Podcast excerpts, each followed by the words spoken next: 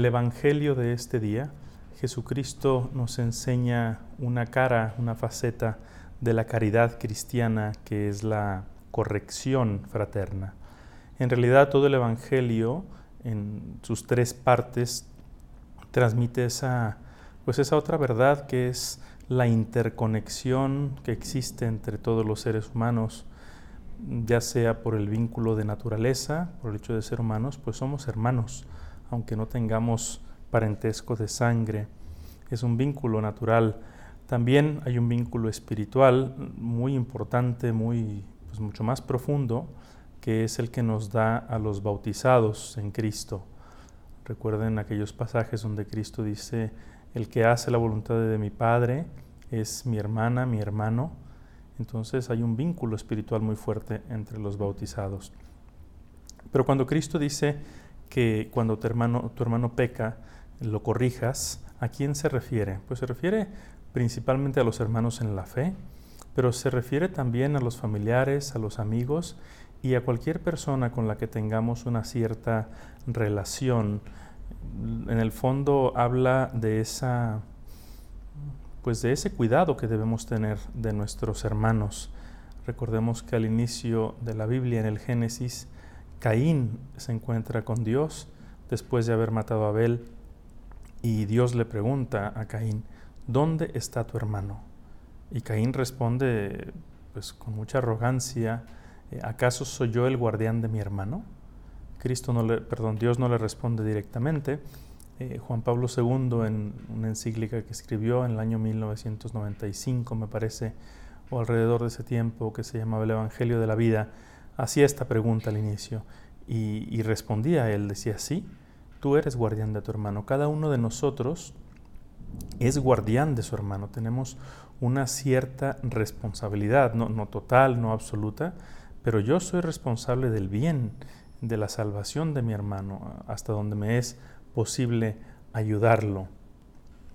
Entonces, en este sentido, corregir es un deber. Todos estamos sujetos al error, todos tenemos errores. Em, nosotros muchas veces no percibimos nuestros propios errores, eh, solo los percibe quien los ve desde fuera y por eso es bueno que alguien te ayude, hay que tener esa humildad para aceptar las correcciones y hay que tener también humildad para hacer las correcciones a los demás. algunas personas les es muy natural corregir a los otros, a otros les cuesta más, es, incómodo corregir, pero es un deber de caridad.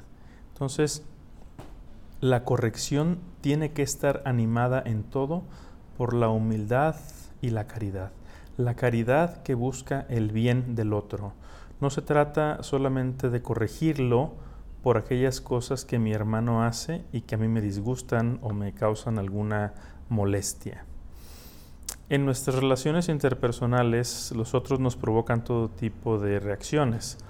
Puede haber errores, vamos a llamarlos neutrales del otro, que solamente me incomodan a mí. ¿no? La forma en que, pues no sé, en que se viste o un ruido que haga con la garganta o lo que sea, cosas que simplemente me incomodan, que no son malas ni buenas, pero me incomodan. También puede haber errores o, vicios neutrales, o sea que no son de gran relevancia en el otro, que probablemente incomoden a todos. Lo mismo, ese ruido en la garganta, pues a lo mejor es algo ya que, causa molestia a los demás o la forma en que otro se ríe, etcétera. Puede haber también errores del otro en, temas de un poco más relevancia, decisiones que toma, si hace una cosa, la otra, si escoge una carrera o, u otra carrera, etc. Y todo esto entra en el rango de esas acciones que llamamos imperfecciones.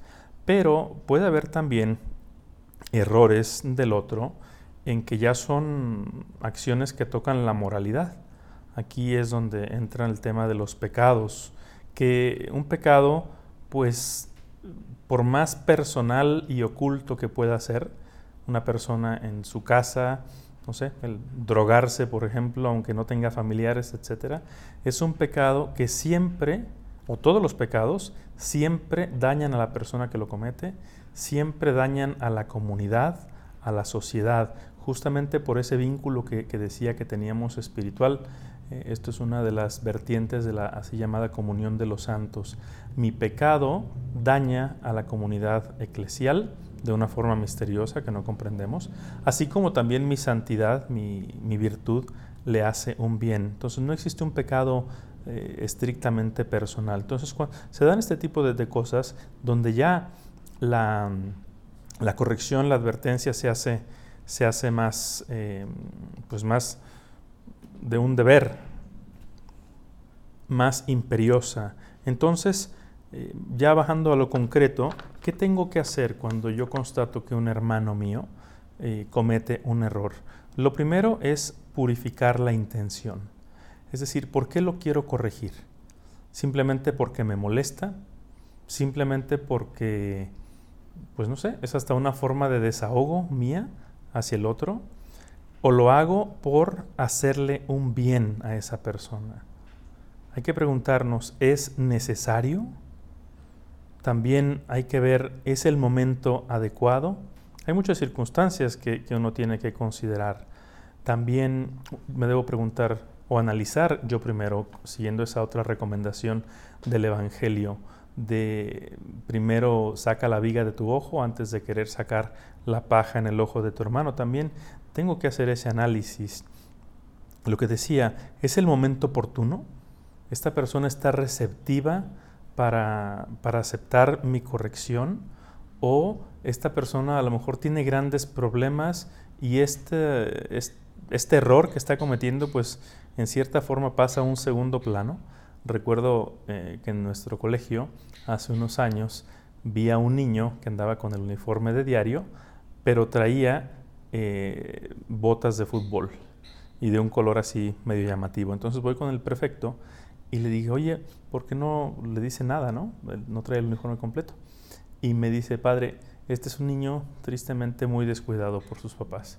Dice, ya es un gran mérito que traiga el resto del uniforme eh, que corresponde. Casi siempre viene con el uniforme a medias.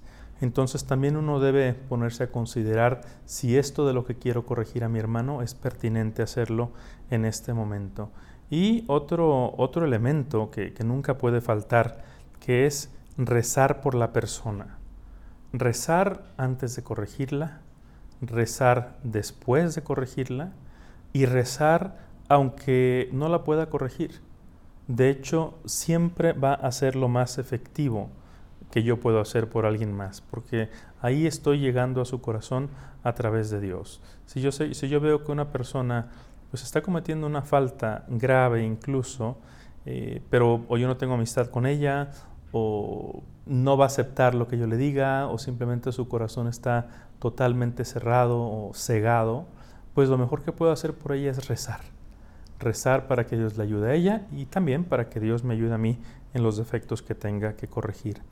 Y luego dice el Evangelio una cosa preciosa, si lo logras, habrás ganado a tu hermano habrás ganado a tu hermano. Y obviamente no se trata de ganar a tu hermano para ti, se trata de ganarlo para Cristo, ganarlo para el bien. Y luego el Evangelio avanza un poco más y, dice, si no te hace caso, pues hazlo con testigos, y si no, díselo a la comunidad. Aunque se trata del mismo tema, salta a, otra dimensión, a la dimensión eclesial, a la dimensión de la iglesia. La iglesia como madre la iglesia como tutora de la verdad también tiene el deber de corregir a sus hijos. Y la iglesia hay veces que, se ve obligada, que llegan las situaciones a tales extremos, que se ve obligada a imponer penas. Existen las penas en la iglesia, que son como, pues eso, son castigos saludables cuando hay situaciones en que algunos miembros de la iglesia pues no, no han querido enderezar su camino. Recuerdo un caso muy que se me quedó muy grabado desde hace muchos años. Yo cuando estudiaba en Roma eh, leía cada semana, eh, me gustaba mucho leer el periódico oficial de la iglesia, el Observatorio Romano. Y recuerdo un caso de un sacerdote de la India que eh, pues había enseñado doctrinas que comprometían la doctrina católica que comprometían la divinidad de Jesucristo. Entonces hay un organismo en la iglesia que se llama la Congregación para la Doctrina de la Fe, que es la custodia de la fe. Entonces ¿qué pasa cuando un sacerdote que pues en su individualidad y en su imperfección pues no deja de representar a la iglesia? Es, imagen de la iglesia. ¿Y qué pasa cuando, cuando enseña cosas que confunden a los demás? Eh, cuando enseña herejías, la iglesia no lo puede solapar. Entonces por eso existen estas, estas penas, pero son un último recurso.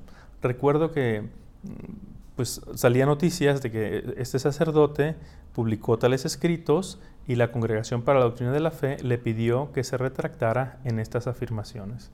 Y pasaba un tiempo y había como una segunda monición o admonición.